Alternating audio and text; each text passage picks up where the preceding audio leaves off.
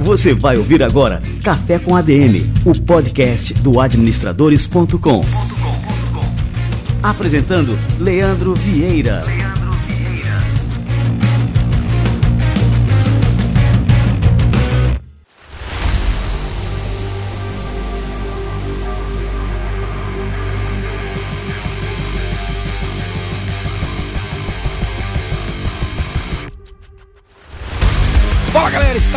mais um Café com a DM, é só dose de cafeína nos negócios. Estamos começando agora o nosso episódio número 316. No episódio de hoje eu tive um bate-papo aqui com o empreendedor em série Marcos Boaz. O cara é realmente um empreendedor serial. Ele é famoso por suas parcerias em negócios que vão desde o entretenimento até a gastronomia.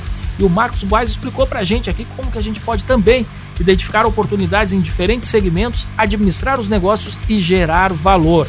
Participou dessa entrevista aqui comigo o nosso diretor de operações, o Simão Mairins. Esse episódio de hoje está realmente imperdível, então fica ligado que daqui a pouquinho o Marcos Boaz chega por aqui. Galera, e é com muita alegria que eu comunico o nascimento do meu mais novo livro. Ah, você pensou que eu ia falar meu mais novo filho? Não, mas é quase a mesma coisa. Livro e filho são quase a mesma coisa. É isso aí, eu acabo de lançar pela editora Gente o livro O Melhor Administrador do Mundo. Tudo o que você precisa saber para construir o seu futuro em administração. É um livro escrito para futuros administradores com tudo o que você precisa saber e fazer para tirar máximo proveito do período universitário para construir um futuro de muito sucesso e se tornar realmente o melhor administrador do mundo. Para adquirir o livro com valor e condições especiais de pré-venda, basta acessar adm.to barra o melhor ADM do mundo. Tudo junto em minúsculo, adm.to barra o melhor ADM do mundo.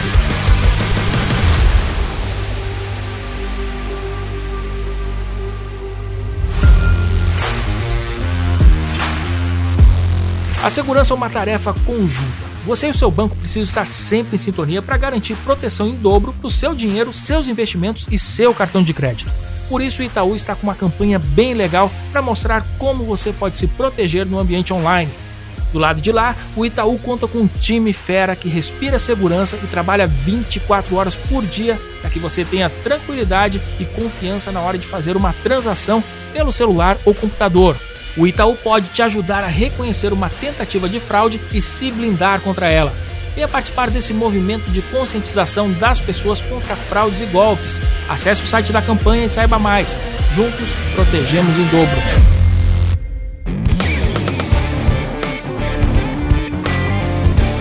Muito bem, galera, vamos chamar essa fera o Marcos Boaz.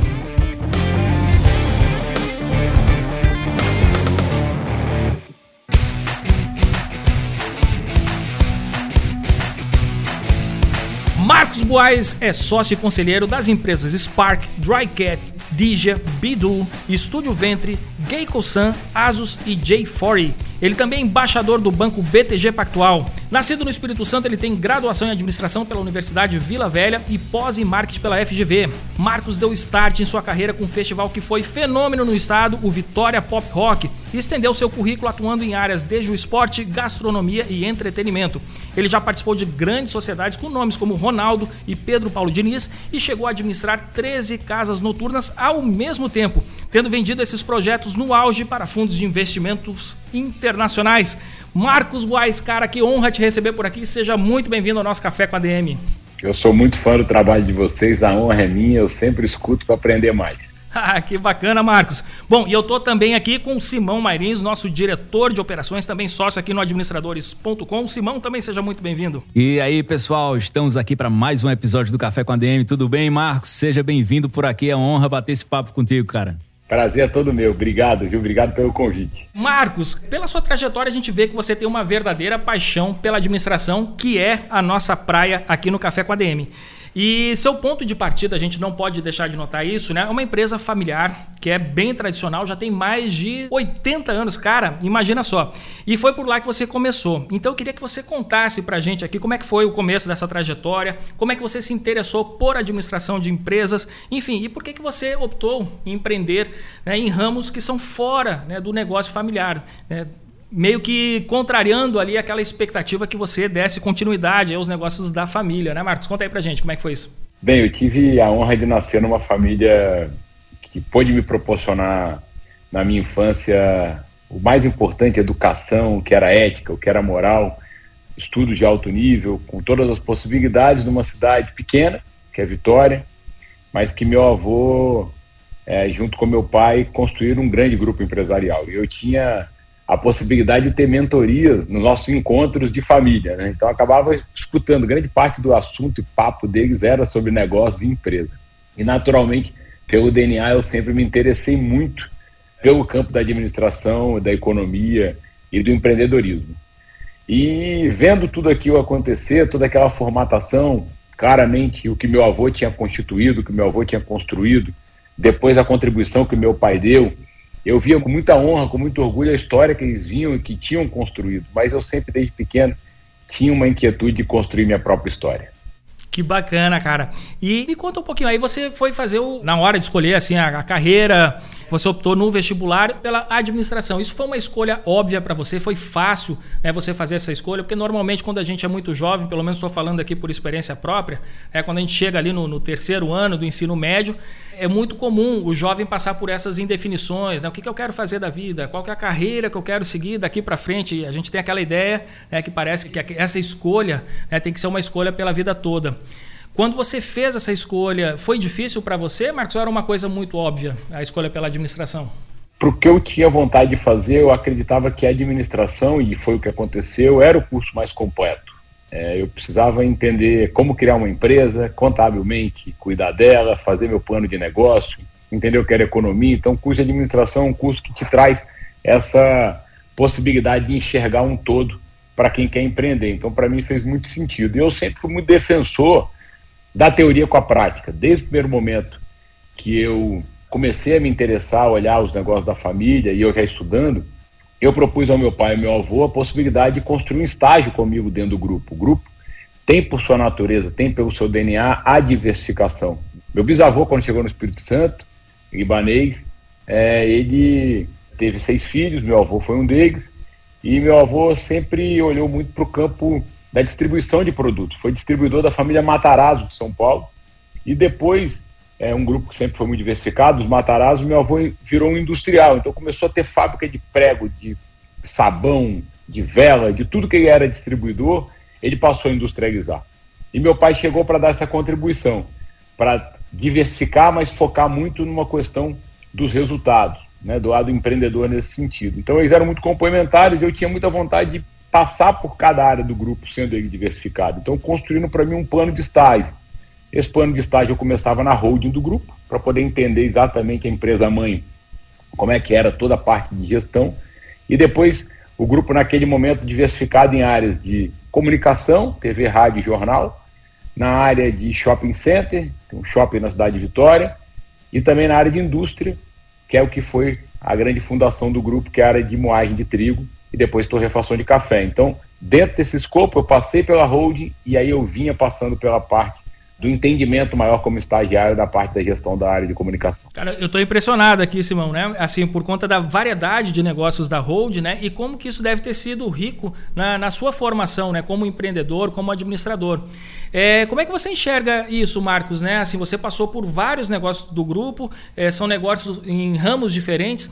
E como é que você acha que isso ajudou a talhar o seu perfil empreendedor? Olha, eu quando passei pela holding, para mim foi uma experiência incrível para poder entender de fato como é que é toda a parte operacional de cada companhia, como é que eram os bastidores de gestão. E meu pai, que é o presidente do grupo, tinha um formato que eu até trouxe para os meus negócios depois, um formato que a gente chama de comitê de gestão.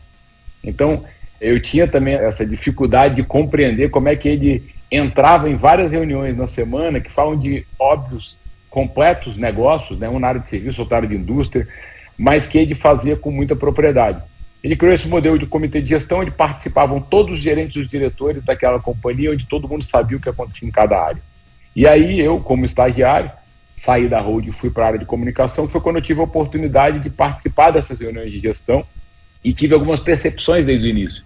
Uma delas foi que na época a rádio, que era um dos uh, ativos do grupo, era o que menos as pessoas prestavam atenção. Obviamente o resultado da televisão era muito maior, então as pessoas, na hora de discutirem, falavam 90% da televisão e 10% da rádio.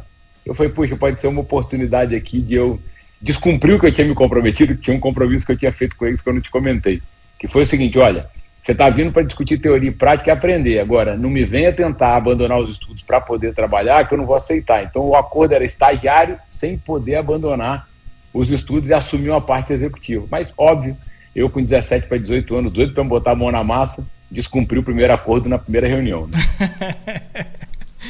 Ô, ô, Simão, a gente tem que pegar umas aulas aqui com o Marcos, né? Porque a gente tem um foco muito grande aqui no administradores.com e nesse ano a gente começou eh, também a tatear em outras áreas que tem uma sinergia com o nosso negócio, mas a gente sentiu, Marcos, a nossa energia meio que se esvaindo em outras direções e a gente voltou agora o foco 100% aqui para as atividades do administradores.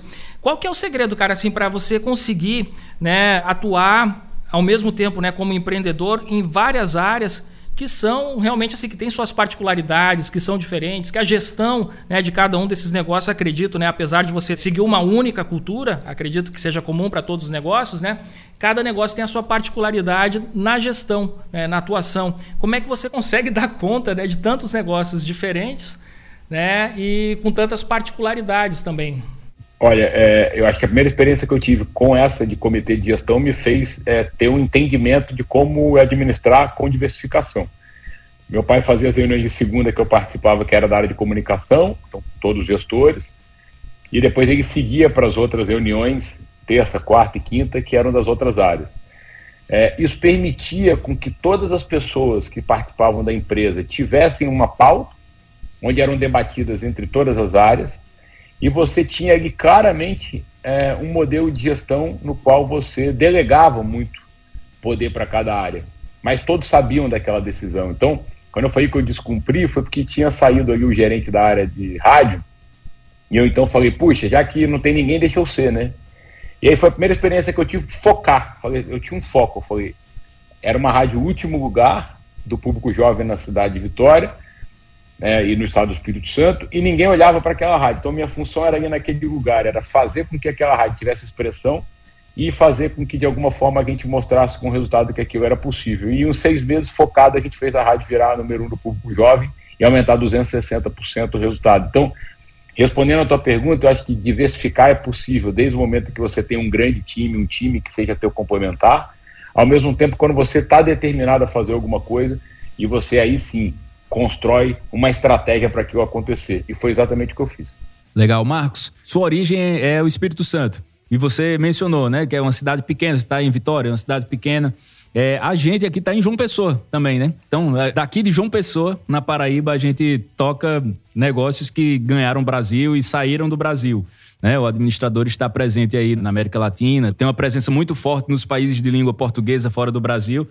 Mas a gente está fora do eixo Rio-São Paulo, principalmente de São Paulo, né, que é onde as coisas acontecem. A gente sempre se identifica muito quando a gente pega um, empreendedor que também está fora desse núcleo, do núcleo duro ali, e a gente entende que tem ali algumas barreiras, e eu acho que isso é até positivo, porque a gente vai é, cavando espaços, construindo caminhos. Eu queria que você falasse um pouco sobre isso. É, sua experiência, hoje você tem negócios, você tem uma repercussão nacional que não se limita aí ao Espírito Santo. É, e eu queria que você falasse um pouco sobre isso. É, como você enfrenta essas barreiras de estar numa cidade pequena e como foi para conseguir espaço e chegar é, a uma repercussão nacional? Não foi fácil, porque eu sabia que para, dentro da minha estratégia de construir a minha própria história, ser no Espírito Santo era impossível por algumas limitações, apesar de eu amar o Estado. Uma delas é que qualquer coisa que eu fizesse teria alguma correlação com a minha própria família. Então eu queria construir minha história independente da deles, apesar de ter um grande orgulho de onde eu nasci, mas decidi investir na área de entretenimento, também limitada. Precisava de ter aí uma conexão com o Rio e também com São Paulo, especialmente São Paulo, né? Na hora que você vai fazer grandes espetáculos, você ter aí a captação de patrocínio, você está se comunicando com grandes companhias, era imprescindível para São Paulo. E quando eu cheguei em São Paulo, é, foi muito difícil, porque sou do Espírito Santo e o Espírito Santo, na época, as pessoas pouco sabiam. Eu falava que eu era de Vitória, as pessoas achavam que era Vitória da Conquista. Ninguém conhecia a Vitória do Espírito Santo. As pessoas nem sabiam que ficava na região Sudeste. Então, Eu acho que quando a gente tem essa vontade de construir, São Paulo é o lugar onde uh, as pessoas que querem se destacar acabam indo para esse lugar, vindo para cá, e acaba sendo uma degladiação de bons e grandes talentos e grandes e boas ideias. Quem vai ser respeitado, assim como vocês, é performando, é entregando talento, é entregando conteúdo, é entregando resultado. Para que a gente passe a ser respeitado a partir desse momento. Eu tive grande dificuldade de me posicionar e de me fixar, porque São Paulo é um lugar onde existe, eu brinco, uma certa monarquia de famílias que praticamente são conhecidas aqui. Se você não é da família tal, você não é do meio, onde as pessoas é, te respeitam, mas graças a Deus, desde o primeiro momento em que eu construí um projeto, o primeiro grande projeto, quando eu vim para cá, foi uma casa noturna chamada Lotus, o resultado dela me deu a confiança de que eu pudesse é, começar uma nova história tendo São Paulo sendo esse lugar onde eu tive grandes conquistas, me deu minha independência financeira e me deu as coisas mais importantes da minha vida, que são meus dois filhos.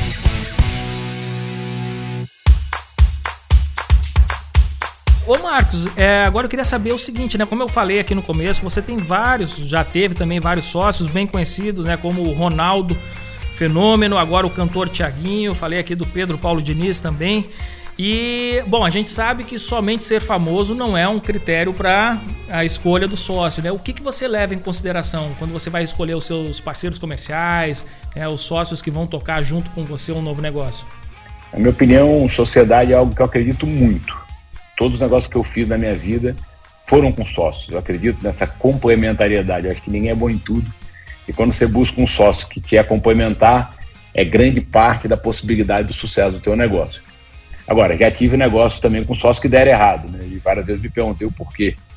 E às vezes, na minha opinião, faltava essa complementariedade. Talvez a gente fazia a mesma coisa e acabava tendo esse impedimento. Sobre Pedro Paulo, Ronaldo, essas pessoas que a gente cita aqui, que são, bem, pessoas que eu admiro muito, e a gente já foi sócio, o próprio Tiago hoje que é meu sócio, eu costumo dizer que tem que tomar muito cuidado quando você é sócio de amigo. Assim. Eu, particularmente, com o tempo, com a maturidade, eu já digo logo, assim, entre ganhar dinheiro com um amigo e virar sócio e comprometer a amizade, eu prefiro ficar com a amizade. É tão difícil ter amigo que para comprometer eu prefiro não ter. Então tem que ter bem definidas as regras desde o primeiro momento. Com Pedro Paulo a gente fez a Host, que foi uma companhia de entretenimento, no qual é, fomos a maior companhia à época de 2000 e 2004 a 2007 em São Paulo, fizemos grandes eventos no Brasil, Hip Hop Manifesta, fomos sócios do Gilberto Gil no Expresso 222 da Fora, fizemos as casas noturnas, as primeiras, da Lotus, por exemplo, mas no momento que a gente também entendeu que a gente precisava dar um novo voo e que eventualmente a gente precisava se desconectar, foi uma decisão também em conjunto. No caso com o Ronaldo, o Ronaldo, ele não é só fenômeno ah, jogando bola. O Ronaldo é um cara com uma visão extraordinária, um dos caras que eu atuei com mais habilidade de percepção e de enxergar a longo prazo. O Ronaldo tinha uma dúvida do que fazer pós-carreira. A gente começou a conversar dois anos antes dele parar e criamos uma ideia de uma companhia chamada Nine. Era uma companhia de esportes e entretenimento. Então, cada um tinha seu DNA bem desenvolvido e bem definido. Né? Eu vinha com o DNA do entretenimento, ele, obviamente, do esporte. Nós trouxemos, à época, uma grande companhia internacional, que é a do Grupo WPP de Comunicação, que foi nosso investidor, também uma companhia que deu muito certo com essa complementariedade e com essa boa definição. E com o Tiago, hoje somos sócios de dois negócios, é, que é a Drycat, que é um gin. Isso foi uma conversa informal, a gente fazendo uma viagem entre amigos uh, em Nova York, eu que tinha, como você falou no início, investido no entretenimento noturno, chegando a 13 casas, eu tinha vontade de alguma forma voltar a esse movimento, voltar a esse negócio, mas uh, em outra posição. Eu tinha vontade de fazer uma bebida. E aí fui passar férias no Espírito Santo na pandemia, fui presenteado, o Thiago também tinha esse pensamento, então fiquei com isso na cabeça, a gente tinha esse alinhamento, fui presenteado por um gin. Quando vi a embalagem me encantei, a gente tem essa visão mais de marketing, quando vi o nome me encantei duplamente.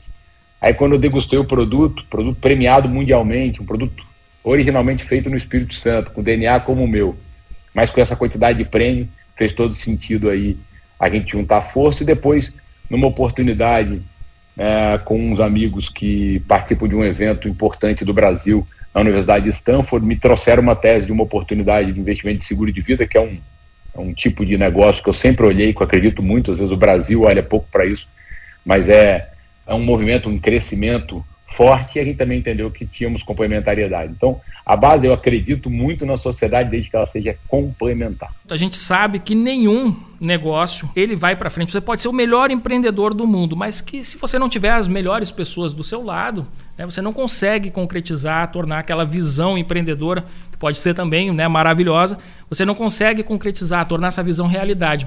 Como é que você seleciona, então, Marcos, né, as pessoas que vão trabalhar com você? O que, que você leva em consideração? O que, que é importante? É, você ainda faz assim entrevistas para selecionar esse tipo de pessoas para trabalhar com você diretamente ou não? É, sempre na posição que eu tive como executivo, fazia, é, sempre tive apoio de importantes empresas que nos apoiavam na parte de headhunter, mas sempre olhando para a oportunidade de dar a chance de quem já estava no processo, quem já estava na empresa, que pudesse crescer.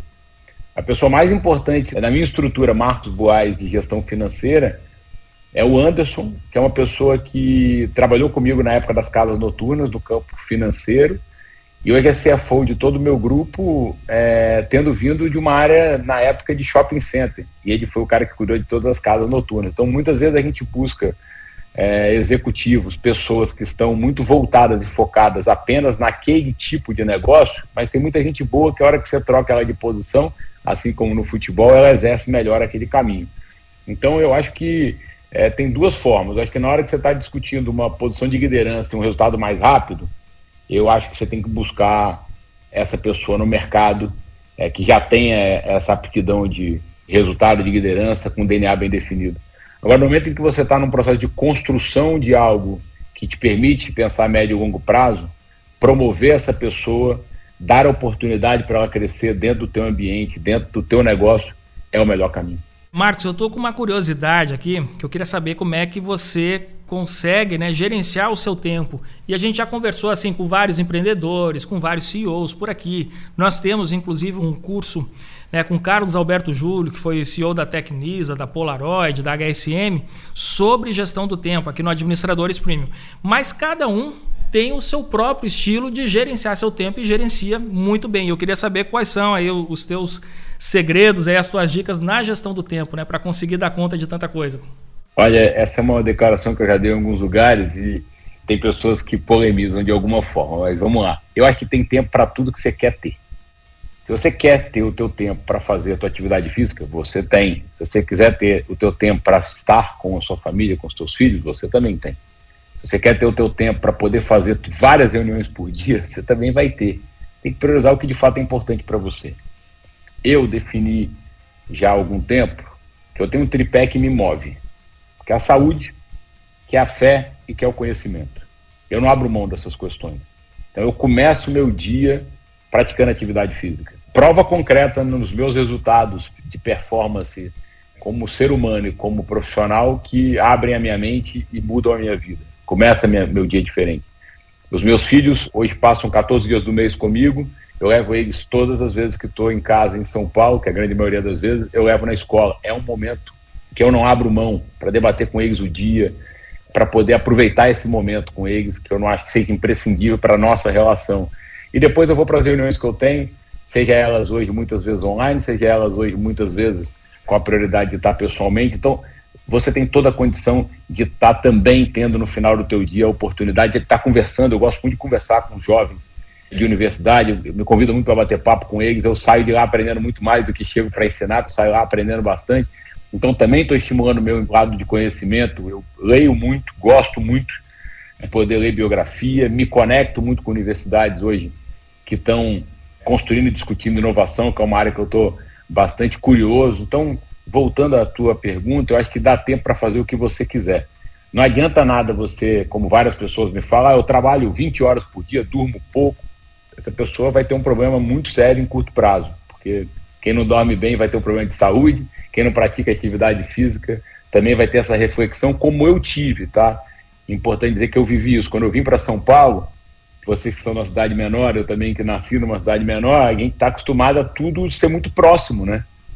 Então, eu vejo minha irmã, que é uma diretora executiva do Grupo Boaz na área de alimentos, ela consegue almoçar em casa, ver a família, faz tudo muito rápido. Aqui em São Paulo é impossível você fazer isso. Então, você tem que ter uma administração melhor nesse teu tempo e nesse teu espaço mas é super importante você conseguir administrar isso, porque eu, quando cheguei, eu imergi no, no, processo de trabalho, porque eu queria resolver rápido, eu queria ter resultado, queria ter tudo muito ao mesmo tempo, muito rápido. E acabei tendo um problema muito sério na época na minha saúde, porque eu tive um cansaço absurdo, me vi indo para o hospital um dia com burnout. Então não adianta nada você ter capacidade de construir um império e não ter a capacidade de cuidar só de você. Cara, fantástico aqui. Esse alerta, né? Eu acho que nós estamos no mês agora, isso dessa. Setembro, foi setembro. Ah, setembro, isso. lógico, né? Já passamos para outubro. O tempo está voando. Tá Exato, tá voando. né? Mas assim, vale ainda a reflexão, né? E muito válido você compartilhar aqui com a gente a sua experiência pessoal nisso, né, Marcos? E fazer esse alerta para todos, né? Como é importante a gente equilibrar as coisas. No mês passado, a gente fez uma pesquisa, a gente rodou uma pesquisa aqui no Administradores e publicou os resultados no final de setembro. Um dado que me impressionou muito é que o número de pessoas que relatam ter sofrido com burnout, depressão, ansiedade, ele é muito alto em todos os níveis. A gente perguntou, a gente fez a pesquisa, perguntou para profissionais do setor público, do setor privado, profissionais do setor de liderança, donos de negócios, funcionários, e a coisa ela é meio que equânime aí, é todo mundo uma crescente disso. E eu acho que por isso que isso é um assunto que precisa estar sempre em voga. Eu acho que é uma preocupação que todo mundo tem que ter.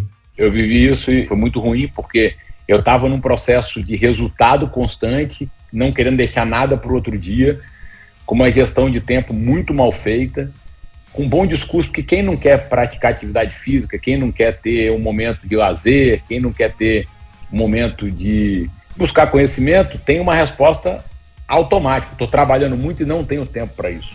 E no momento em que você vive o que eu vivi, você tem que parar quando você para, você consegue fazer uma reflexão que ou você muda ou mudam você. Foi o meu caso. Então, sofri uma questão muito ruim. É. O Christian, que é um dos nossos professores aqui, autor bem conhecido sobre produtividade e gestão do tempo, ele passou por uma situação muito parecida. E acho que foi o, a virada de chave, né? Para mim foi gigante, assim, eu fiquei muito feliz de ter tido essa possibilidade de ter vivido isso, apesar de ter sido muito dolorosa, mas foi a possibilidade que me deu a capacidade de me superar e poder viver essa vida como eu vivi.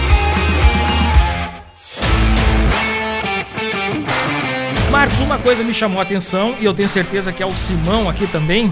Você falou do seu tripé e um dos pontos do seu tripé é o conhecimento, essa busca pelo conhecimento. E como isso é comum às pessoas de sucesso, né, Simão?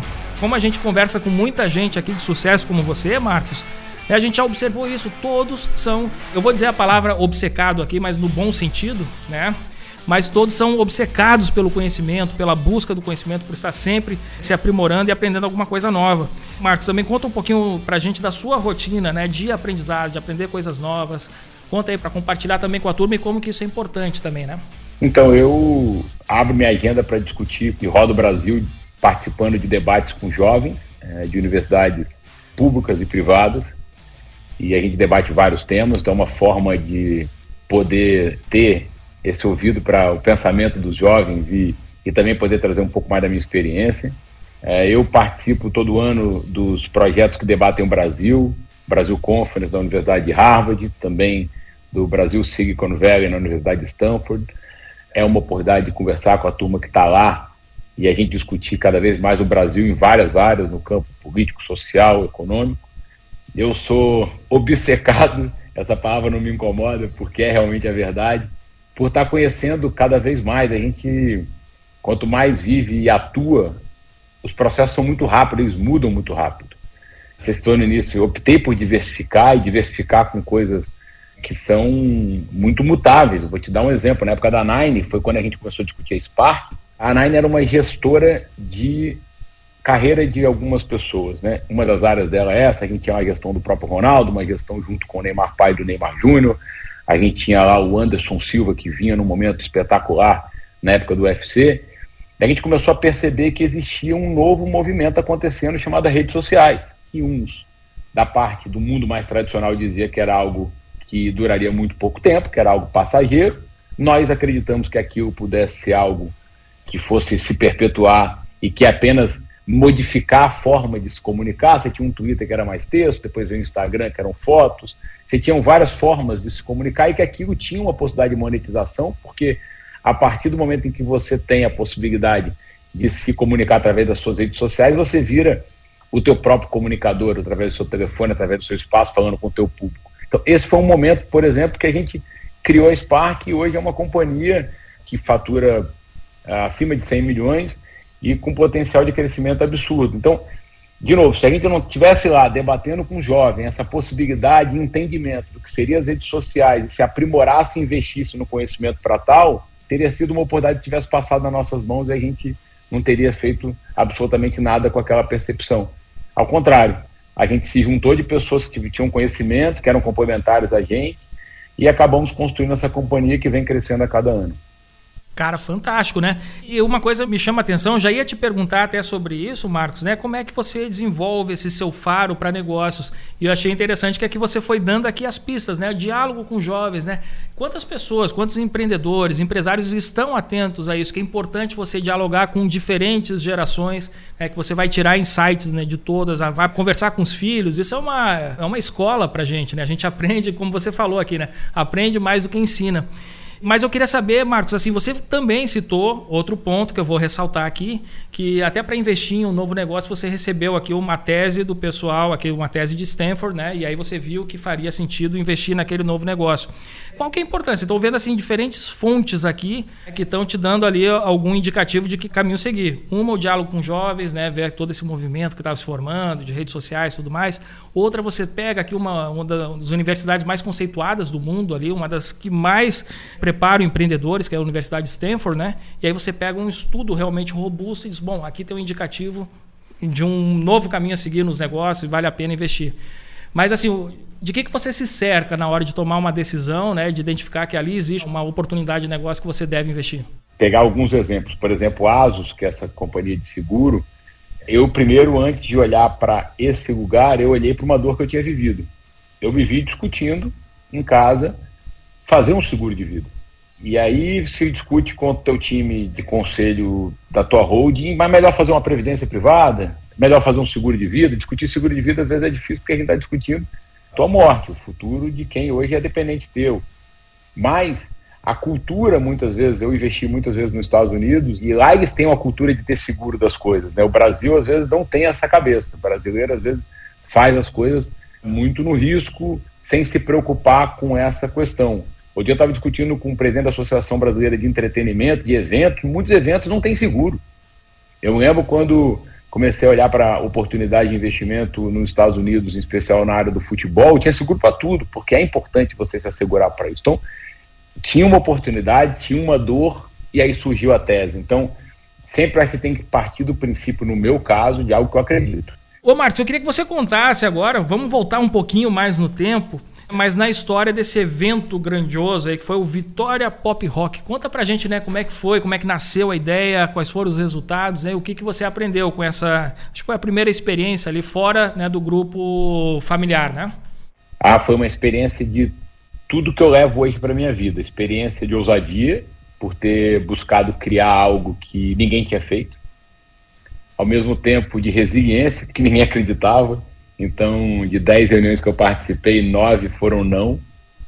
De acreditar quando você sonhar ou projetar alguma coisa, mesmo que aquela sua ideia nunca tenha ocorrido e te chamarem de irresponsável e maluco, que se você vê que os números se sustentam, que a possibilidade é de dar certo, você acelera, não deixa de fazer.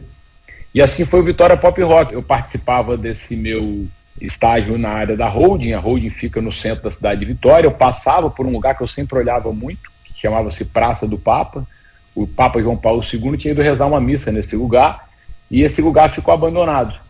Mas ele tinha uma cruz linda, que era a cruz que ficava abençoando o palco que o Papa tinha rezado essa missa. E eu falava, queria fazer alguma coisa aqui. Numa noite, inspirado, eu desenhei um projeto chamado Vitória Pop Rock, onde eram 12 horas de música, quatro bandas nacionais, três regionais, onde eu queria constituir ali uma experiência onde os capixabas pudessem ouvir várias músicas, vários tipos de música, apoiar a produção da artesanal local, então você tinha tendas culturais, você tinha esportes radicais, e eu não tinha dinheiro, eu tinha o dinheiro de um estagiário, o dinheiro que eu tinha guardado. Graças a Deus tive um pai que sempre me estimulou a se eu tivesse sonho que eu constituísse e construísse, nunca me deu nada de mão beijada, Não é porque o sonho era meu que ele ia financiar, ao contrário, ele disse: se o sonho é teu, você busque alguém que acredite nele.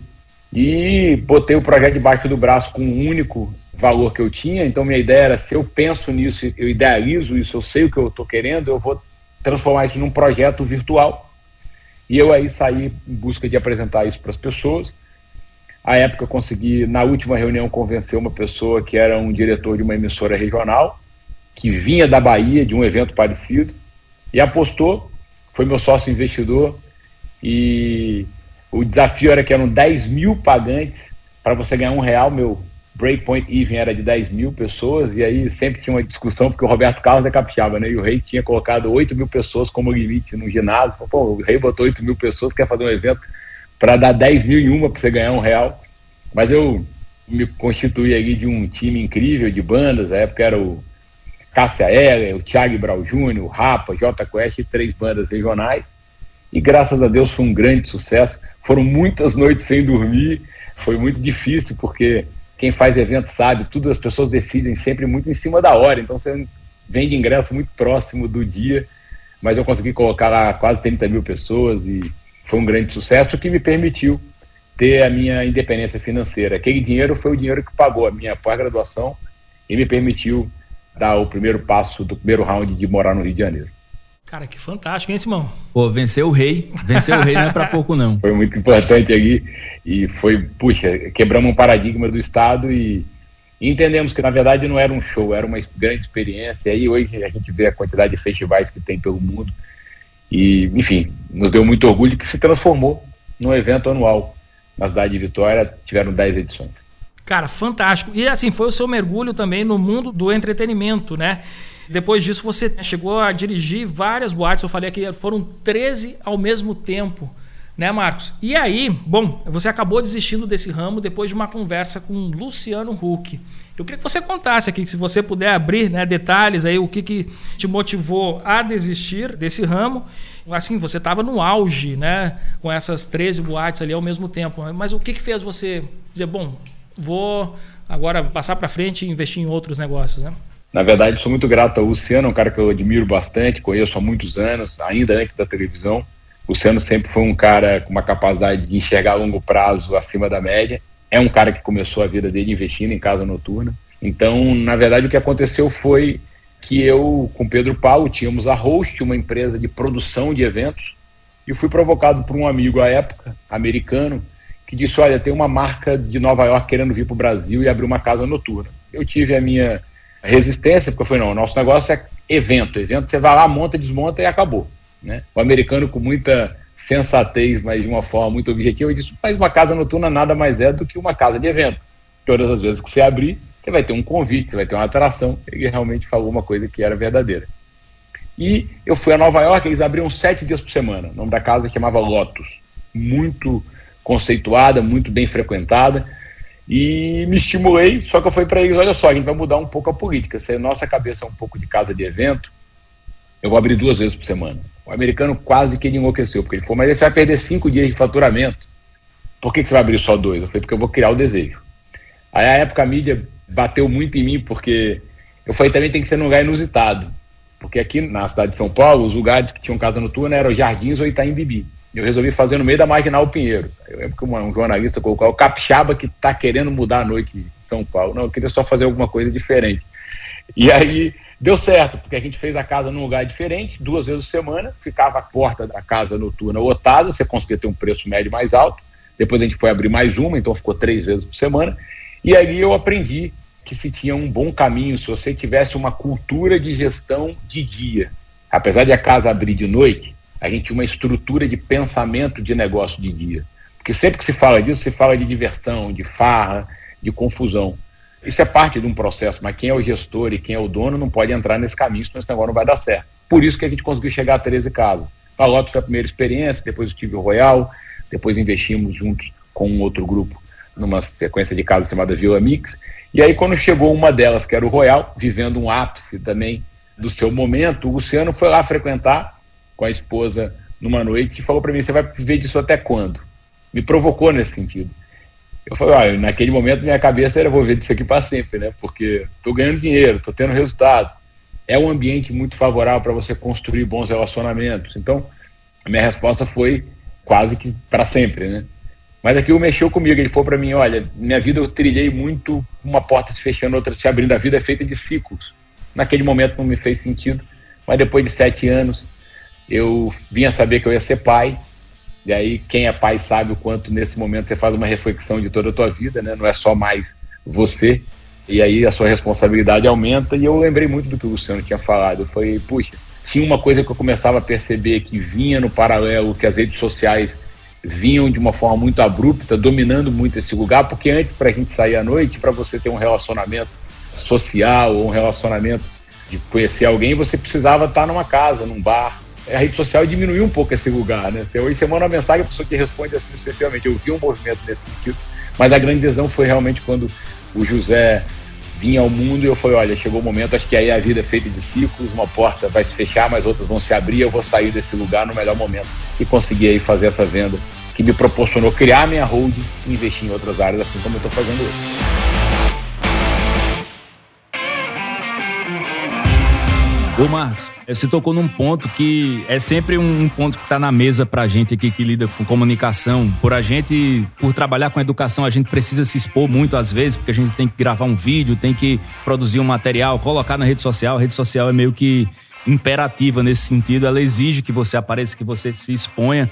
Você é um cara que eu acho que mais do que a gente já sabe os impactos disso. Você começou na comunicação, depois trabalhou com Casa Noturna, você tem sócios, caras são famosos, são celebridades que estão nas colunas sociais, nas manchetes o tempo todo. Você também acaba tendo sua vida pessoal também um pouco trazida para o público. De que maneira isso impacta o seu trabalho por trás dos bastidores? Como é que seu trabalho por trás dos bastidores ele é impactado por essa exposição que a sua figura pública acaba trazendo?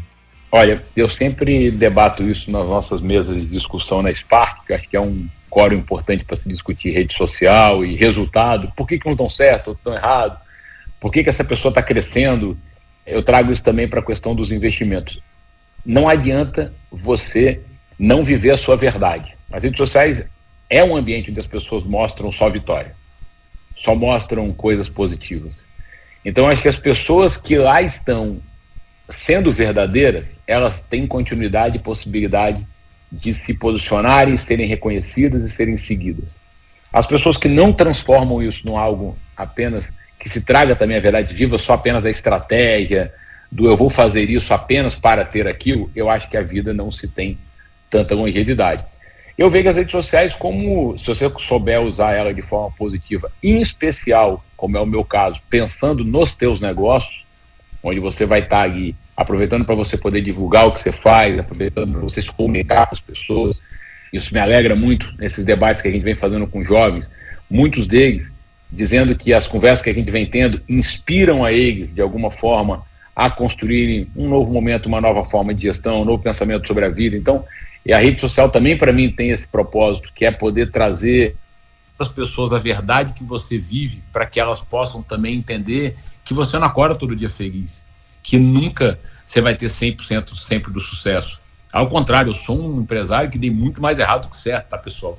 A gente tem que entender o que, que a gente faz com as derrotas, né? Alguns desistem e se frustram.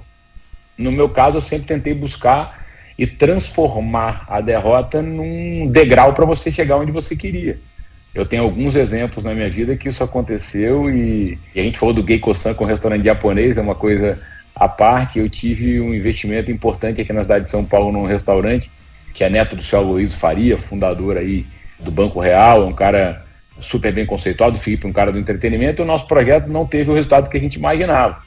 E aí, depois de seis, cinco anos depois, me propuseram investir no Geico. Os amigos mais próximos falaram, não, você não vai fazer isso de novo. Eu falei, não, vou usar o que eu aprendi que não deu certo no outro, e investir deu certo, porque a gente teve um erro básico, a gente não trouxe o nosso sushi man, à época era peça fundamental do processo, como sócio do negócio. Então, você tem que saber usar da tua derrota, ou para desistir, que não é o meu caso, ou para você utilizar aquilo como fonte de experiência para você fazer melhor na próxima. Ô Marcos, para a gente terminar o nosso bate-papo, nós temos um quadro aqui no nosso podcast que se chama Livro da Semana. E sempre o nosso entrevistado deixa uma indicação de leitura para os nossos ouvintes. E cara, diante de todo o seu sucesso aqui, Marcos, diante de toda a sua sabedoria empreendedora que você demonstrou aqui pra gente hoje, eu estou muito curioso para saber que livro você vai indicar para os nossos ouvintes.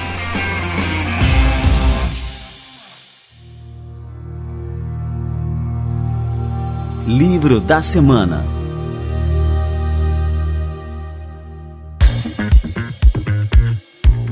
Eu tô lendo dois ao mesmo tempo. e do mesmo meus, autor, hein? que é do Dan Ariely. Previsivelmente irracional, as forças invisíveis que nos levam a tomar decisões erradas. E Dan Ariely, positivamente irracional, como nos apaixonamos pelas nossas próprias ideias. Estou com os dois aqui na mão. Olha que bacana, cara. Dan Ariely é mestre. Já entrevistamos o Dan Ariely aqui no Administradores na época que a gente tinha uma revista impressa. a gente já fez de tudo por aqui também.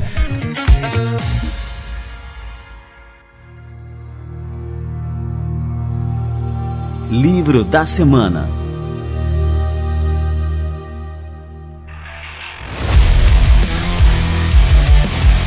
Marcos, eu não sei nem como te agradecer aqui a presença no nosso Café com a DM, cara. Foi uma honra, uma verdadeira aula magna aqui contigo. Aprendi demais aqui. Simão, também tenho certeza, né, Simão? Muito, muito, muito. E foi um brinde aqui para os nossos ouvintes aqui, um café com ADM turbinado de cafeína, cara. Muito obrigado mesmo, viu, Marcos? Obrigado a vocês, eu sou fã do trabalho que vocês vêm realizando e contem comigo. Obrigado pela oportunidade, espero ter contribuído. Valeu demais. Obrigado um também, abração. Marcos. Abraço grande.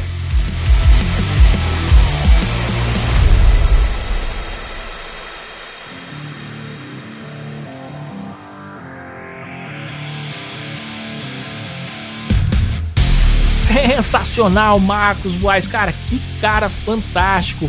Ele é realmente um empreendedor fora de série e eu curti demais, aprendi muito com ele durante esse bate-papo e eu tenho certeza que você aí do outro lado também aprendeu bastante. Gruda nesse cara, procura por ele, Marcos Guais aí nas redes sociais, porque vale muito a pena acompanhar o trabalho dele, aprender com ele, enfim, com o que ele tem a falar e com as experiências que ele tem para passar para todos nós, administradores, empreendedores e profissionais de uma forma geral. Se você curtiu esse podcast, esse episódio do Café com a DM, não deixe de compartilhar com seus amigos, afinal, seus amigos vão tirar também proveito assim como você tirou. No Spotify você tem um botãozinho de compartilhar que apertando ali você já gera um story muito bonito para você colocar lá nos seus stories do Instagram. Agora lembra de fazer isso marcando o arroba café com ADM e também o arroba administradores para a gente saber por aqui que você curtiu esse episódio e está compartilhando também com seus amigos, beleza? Aí a gente pode também recompartilhar por aqui. Galera, este foi o nosso Café com a DM de número 316. Na semana que vem, você já sabe, a gente volta com muito mais cafeína para vocês. Combinados então? Então até a próxima semana e mais um episódio do Café com a DM, a sua dose de cafeína nos negócios. Até lá.